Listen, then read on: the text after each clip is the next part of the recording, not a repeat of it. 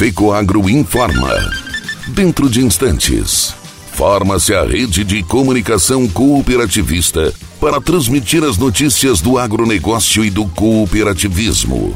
Apoio institucional. Aurora Alimentos. Cooperar é compartilhar. Orgulho de ser uma grande família que trabalha unida e que compartilha. Orgulho de estar em todo o Brasil com sustentabilidade. Orgulho de ser a Aurora. No campo e na cidade, essa é a nossa história. Orgulho de cooperar. Aurora Alimentos. Orgulho de ser Aurora.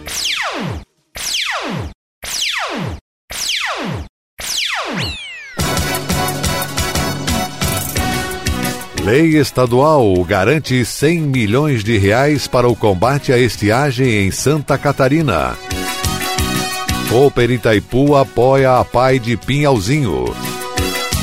Alô, amigos, eu sou Renê Roberto e estou começando mais um programa Agronegócio Hoje. Jornalismo rural diário da FECOAGro para os cooperados do campo e da cidade.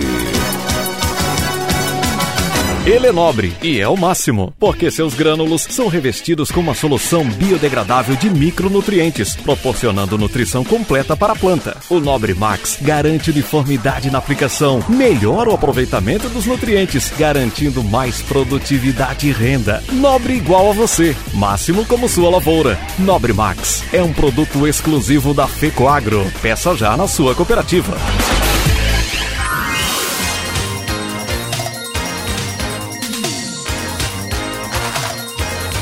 Agronegócio hoje.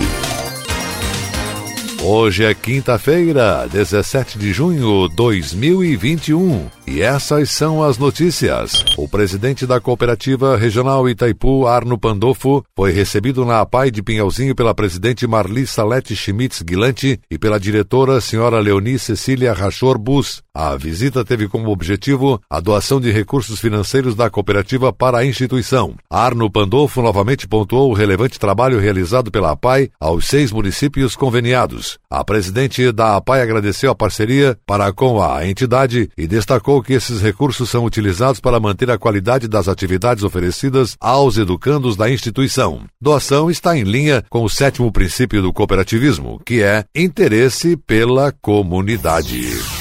Mudança do mundo começa com boas ações, e isso é o que não falta no grupo de voluntários Fazer o Bem faz parte da gente. Para registrar a passagem da Semana do Dia Mundial do Meio Ambiente, o grupo de colaboradores da Coopera 1 de Palmitos realizou limpeza das margens da rodovia municipal Helmut Baestorf, SC 497, acesso à Ilha Redonda, em Palmito e Santa Catarina. A iniciativa contou com o apoio do grupo escoteiro Gonçalves Dias. Voluntários encheram 50 sacos grandes de lixo lixo. O objetivo, além de retirar todos os materiais descartados na natureza e dar destino adequado, é promover a conscientização sobre o descarte irregular de lixo e entulho, que é considerado crime ambiental e passível de multa. Os voluntários reúnem colaboradores da Coopera 1. O grupo realiza periodicamente ações de promoção social na comunidade, contribuindo com a prática dos princípios do cooperativismo. Buscam criar uma rede de boas ações, mostrando que pequenas ações do bem são possíveis e fazem um mundo melhor. Além disso, servir de exemplo e incentivar outras pessoas, organizações e empresas.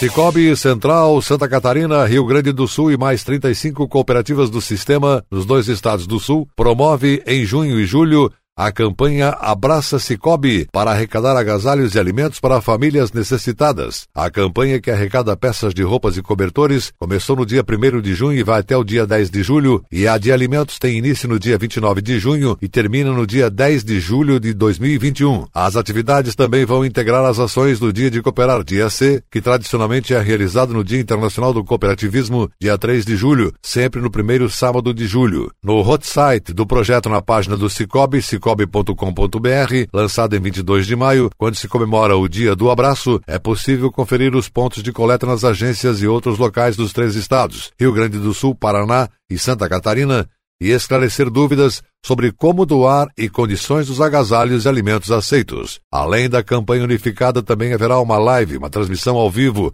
na Semana do Cooperativismo, dia 28 de junho, às 7 horas da noite, e um espetáculo de teatro no YouTube, do Espaço Sou Arte, com apresentações que falam sobre o sentido da cooperação no dia a dia com duração de 30 minutos. Segundo Elaine Dias, analista de desenvolvimento estratégico do Instituto Cicobi Santa Catarina, Rio Grande do Sul, em virtude do atual cenário pandêmico que se instalou em 2020, nossa atenção também tem se voltado para ações emergenciais, com a finalidade de atender a demanda das comunidades em uma fase tão difícil para todos. Por isso, o Instituto lança a campanha Abraça Cicobi, direcionada para a arrecadação unificada de alimentos e agasalhos apresentar os atrativos e diferenciais do Mato Grosso do Sul para a atração, plantação e o desenvolvimento das empresas. Esse foi o objetivo da presença do governador daquele estado, Reinaldo Azambuja, na Assembleia Mensal da Cooperativa Central Aurora Alimentos nesta semana em Chapecó. A primeira parte da reunião, o presidente da Aurora, Neivor Canton, apresentou o perfil da empresa, história, base produtiva, estrutura industrial e mix de produtos. Na sequência, o governador relatou as ações de modernização da estrutura administrativa do governo sul-mato-grossense, as políticas de incentivos aos empreendimentos produtivos e a vocação para o agronegócio. Essas condições permitirão ao Mato Grosso do Sul obter o maior crescimento do PIB entre todos os estados da Federação Brasileira. A Zambuja também relatou o programa de investimentos em rodovias e ferrovias que estão sendo feitos mediante parcerias público-privadas ou diretamente pelo Estado para melhorar a infraestrutura dos transportes e, por consequência, as condições de competitividade das empresas. Entre essas obras, o Porto Murtinho e a nova Ferroeste. A Aurora está presente no Mato Grosso do Sul desde 1995, com uma planta de abate de suínos em São Gabriel do Oeste. Atualmente tem também uma unidade comercial em Campo Grande e uma unidade armazenadora em Maracaju.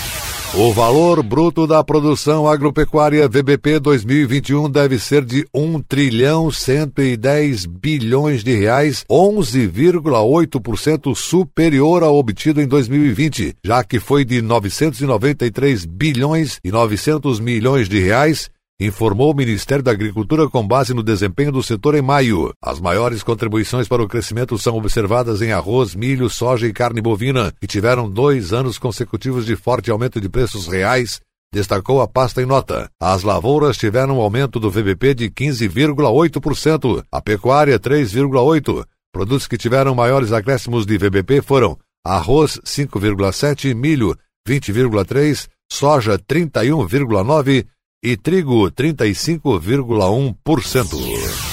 E a seguir, logo depois da nossa mensagem cooperativista, Lei Estadual garante 100 milhões de reais para o combate à estiagem em Santa Catarina. No campo, tem coisas que o tempo não muda mas tem outras que estão sempre mudando. É um trator ou equipamento novo, ou alguma novidade que faz crescer mais a lavoura, o rebanho, a produção.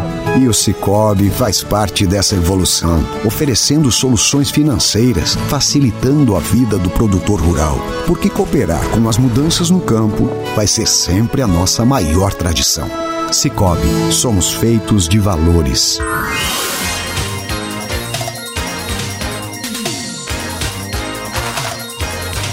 Agronegócio hoje. Muito bem, estamos voltando pelas emissoras que integram a rede catarinense de comunicação cooperativista. E agora atenção para a última notícia. Produtores rurais catarinenses contarão com mais 100 milhões de reais em investimentos para minimizar os impactos da estiagem em todo o estado. O governador Carlos Moisés sancionou a lei que garante os recursos para a Secretaria da Agricultura reforçar o apoio à construção de cisternas de conservação de fontes e nascentes. Um projeto de lei aprovado pela Assembleia Legislativa assegura um aporte maior de recursos nos programas já executados pela Secretaria da Agricultura e que agora ganharão novas formas de incentivar os investimentos em captação, armazenagem e uso de água, além da preservação de fontes e nascentes. Segundo o secretário da Agricultura Altair Silva, a intenção é criar uma política pública robusta e permanente para a prevenção e redução dos impactos da estiagem em Santa Catarina. E não só para o ano de 2021, mas para o ano de 2022 e 2023. Ou seja, Santa Catarina vai fazer o maior programa da história de reservação de água em cada propriedade dos catarinenses, para que os produtores rurais possam enfrentar momentos de adversidade com a falta de água na propriedade. Uma vez reservada, essa água é uma garantia de produção, é uma garantia de renda e uma garantia do desenvolvimento desenvolvimento e a geração de emprego em Santa Catarina. Os 100 milhões de reais devem ser divididos da seguinte forma: 70 milhões de reais para a construção de cisternas e reservatórios de água e 30 milhões de reais para a conservação de fontes e nascentes. Esses recursos se somarão às ações já existentes na Secretaria da Agricultura e os agricultores catarinenses terão acesso a 343 milhões e meio de reais para minimizar os efeitos da crise hídrica. A Secretaria da Agricultura recomenda aos produtores rurais que procurem apoio nos escritórios municipais da Ipagre. Os técnicos de lá poderão orientar quais práticas, tecnologias e políticas públicas podem ser aplicadas a fim de minimizar os prejuízos e enfrentar os períodos de pouca chuva. É fundamental também que os agricultores acompanhem as previsões meteorológicas da Ipagre Cirã e façam um planejamento para ampliar as reservas de água no solo ou em cisternas.